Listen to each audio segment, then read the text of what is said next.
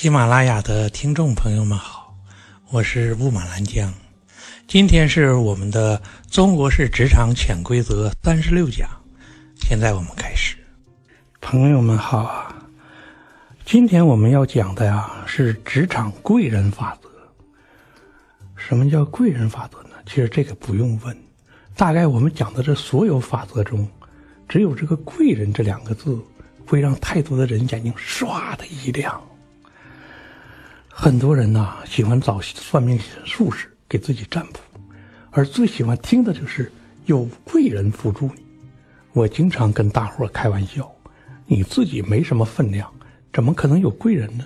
扶你也是贱人，这只是玩笑而已。但事实上，人生啊，它确确实实不是靠单打独拼的。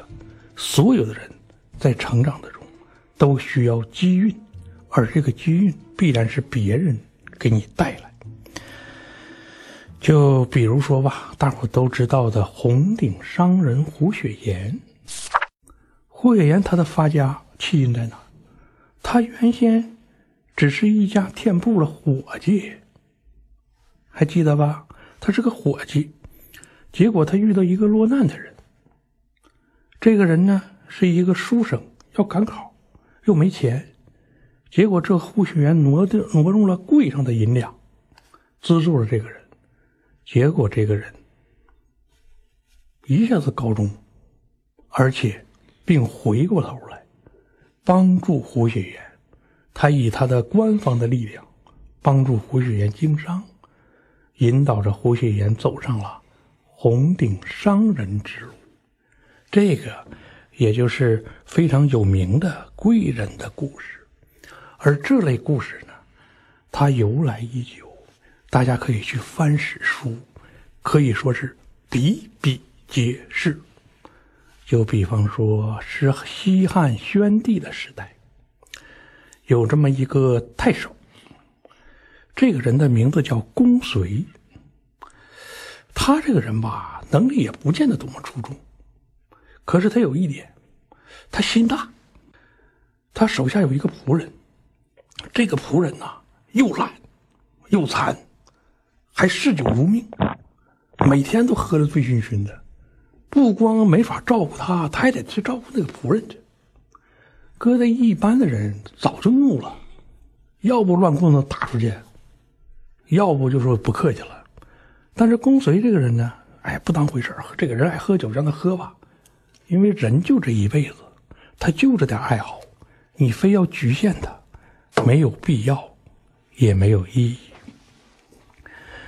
就这样呢，这个仆人就在公随这里每天混的那叫一个舒服。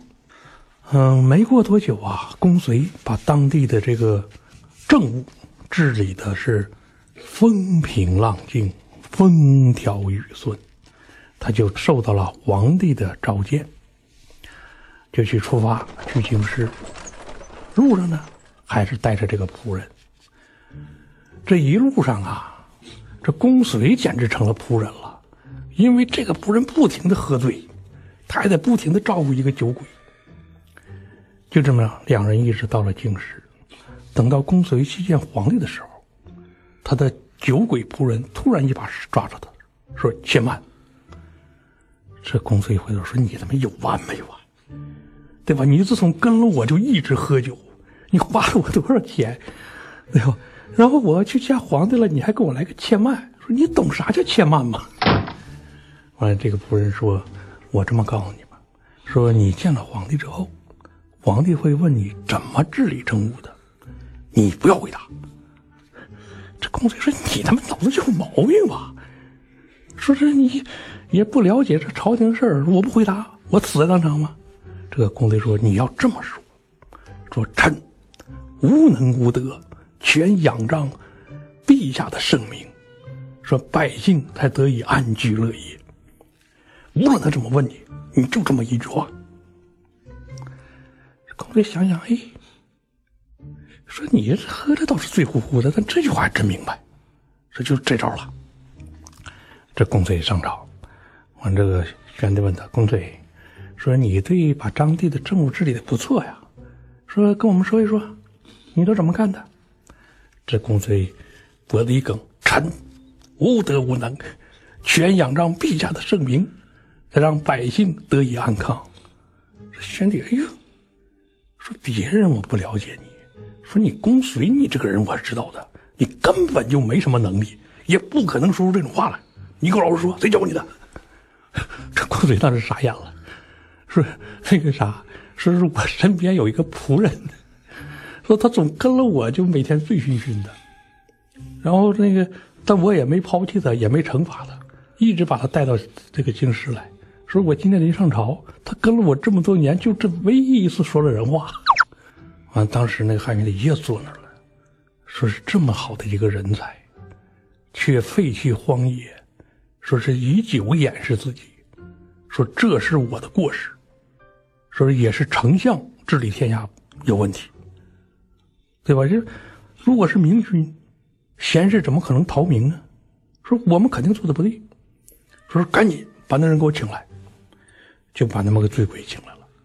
请来之后，这醉鬼给加了个官然后这个公随也给升了官公随为什么升官呢？说不是他把当地治理好了，而是他没有把人才藏着掖着。讲的他是这个，这个故事啊，这两个人互为贵人。那你是那个，我们在说起来容易，但要做到公随这一点，那可真不容易。尤其眼光这点更难。我确信很多人无私无怨的帮助过很多人，但那都是如我们讲述的农夫与蛇的故事。你就是不会挑对人。这个职场贵人法则，因为没有眼光的问题，它会带来很多的不确定性。大家知道，北京市政府要迁到通州去，通州现在被北京并过来了，成为北京的一地。但在清晚清的时候啊，通州是一个单独的地区，当地最高官员叫通州知州，就是。比知州更高的叫知府，知州呢是比这个县官好像是大一点点，但也大半个而已。这个通州知州这个人呢，能力也不通，人缘也一般般，所以在通州做了好多年，从来没有机会晋升。可是到了慈禧太后掌权的时候，忽然有一天，任命下达。通州知州直接晋升为知府。说：“哎，说是这个，他为什么晋升他呢？”这个通州知州想了半天，在朝中也没人帮我呀。说为什么我会重用？完了再一打听慈禧太后的小名，这通州哎呦想起来了，说是道光年间，说我有一个朋友。乘船来到通州，完了遇到点麻烦，给我写了封信，让我给送两百两银子过去。于是呢，我就派了一个家人，拿两百两银子去了。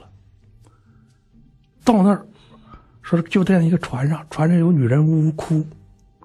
完了，这过去一问，说是那个这个通州知州，说是要送两百两银子来，说那个女的拿着银子开船就跑了。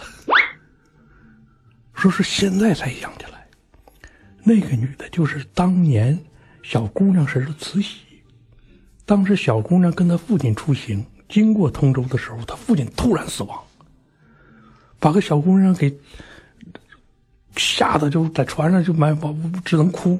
说哭的时候，正好我们家送钱的人到了，完了送钱还送错了。说慈禧太后明知哪次送错了，但是她在绝路上拿着钱就跑。说是之后呢，我也没追。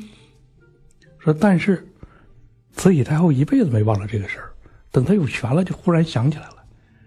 说她给我升个官不是因为我有什么能力，而是我不追究。像别拿着钱而走这个人，这是一个宽厚的钱。说这也是叫我们古人称之为叫命里的贵人。这个词儿是怎么来的呢？因为人性是不确定的。我们帮了某一个人，并通过这个人获得回报，这个本身带有极大的不确定性，而这个不确定性一旦变确定了，那么就是奇迹发生了，历史的记录就形成了。同样的事情啊，我们现在也有，但是呢，嗯，有些事儿就不太好讲。我们知道北戴河有一个老兄，他就是一个好，人们都说他是个普通人，我也没见过这个人。可是有一天，他碰到了上面一个高官，因为那是个旅游胜地嘛，中央领导人会去那儿。他碰到这么一个高官之后，也不知道这高官就看他哪儿顺眼，就收了他当干儿子。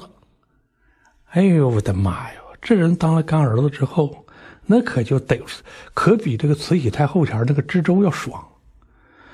到了他。跟他的干爹事儿发的时候，注意啊，这个事儿发并不是他做了什么了，而是他干爹最终出事儿了。在这个干儿子家里，起出超过一亿元的现金，而他让他当干儿子，并这一亿元也不是给他的，他是武警押运，等于他干爹存放在这里但是他这干儿子可以随便花的。现在这个时代还有这种怪事儿。你听起来就是好有一种就是时光错乱的感觉，虽然时光错乱，但你永远要记住，它并不是职场的正常法则。实际上，我们需要一个眼光，辨识职场上的贵人。我们怎么判断一个人他是一个有情有义、他会知恩图报而不是忘恩负义的人呢？我们需要。有三个指标，可以帮助我们评判，帮助我们辨析，帮助我们获得贵人缘儿。这三个指标啊，第一个是稳。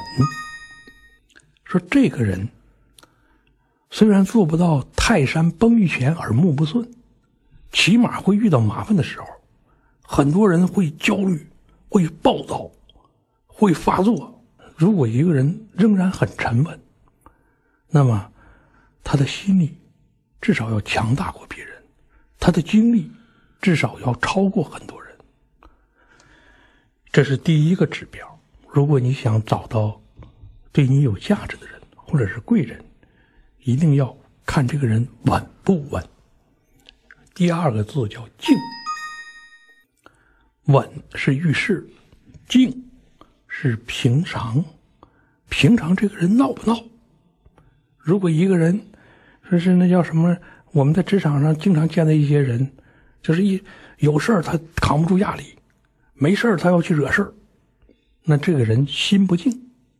心不静的人，他就算是获得了机会，他也不会对你好。刚才讲了嘛，他心不静嘛。第三个，第三个字叫安。遇事儿能稳，无事则静。安是指什么呢？安是指处于劣境、处于逆势的时候，也就是古人说的“安贫乐道”。其实很多人都是很安的，但他这种安是能力不足、抱怨连连的那种啊，就是经常抱怨啊，咱就是穷人，咱就不想那么多。这个可不是安，这个叫苟且。注意有个词儿吗？苟且偷安，苟且只是那个安是偷来的，不稳重。真正的安是什么？锦衣玉食，他不觉得有什么炫耀的；粗茶淡饭，他不觉得有什么难下咽的。一个人做到这份上，稳定安，那么他的人生事业，或者说。他是一个做大事的人，他也会具有回报之心，能帮助每一个曾经帮助过他的人。这个才是真正的职场法则。重复一句：稳、定、安。谢谢大家。